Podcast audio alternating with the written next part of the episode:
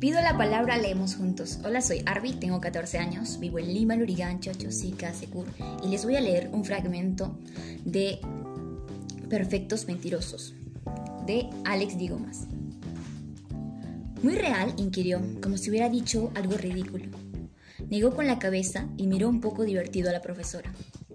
La lectura es escape, aventura, diversión, infinito. La realidad es dura, cruda, asfixiante, limitativa, yo no busco realidad en un libro. ¿Para qué? Si ya lidiamos todos los días con ella. La realidad es cerrada. Te ordena que algo azul solo debe ser azul.